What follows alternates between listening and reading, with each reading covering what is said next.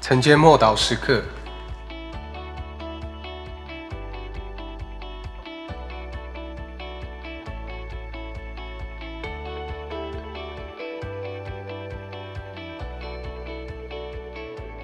耶稣的名，希伯来书一章四节，他所承受的名，既比天使的名更尊贵，就远超过天使。耶稣的名蛮有能力。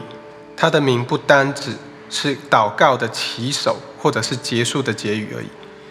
耶稣所以是跟他所拥有的一切都包含在他的名字里面。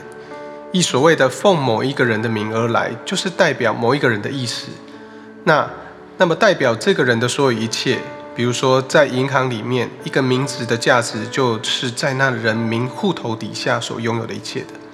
如果是奉法律之名，也就是在奉法律所代表的、所能执行的一切。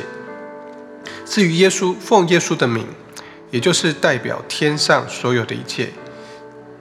他借着死而复活的成就的一切，以及他升到天上所代表拥有的一切，都在他的名里面。名字代表一个人，也是代表一个人的所事、所拥有的，还有他能够做的一切。因此。当耶稣把运用他的名字的权柄赐给我们的时候，就是代表耶稣本人已经赐给我们的，他的力量、他的同在、他的权柄、他的能力，都都在他的名字里面。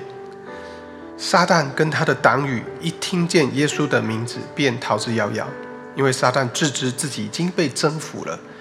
耶稣的名字就代表得胜，所以魔鬼不希望信徒们发现奉耶稣之名的大能。当我们奉耶稣的名，并借由圣灵向天父祷告，仿佛是耶稣亲自向神说话，而耶稣的祷告必蒙应允。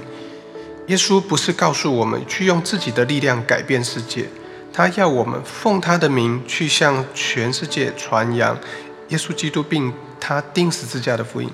耶稣说：“你们奉我的名，必能赶鬼，说新的方言，按手在病人的身上。”病人的病痛就必好了，因着耶稣的名，必有许多美好的事要发生。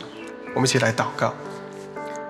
神啊，我感谢你应允我，运用耶稣的名，这个名高过其他一切的名，一切都必伏在这个名之下。奉主耶稣基督的名祷告，阿门。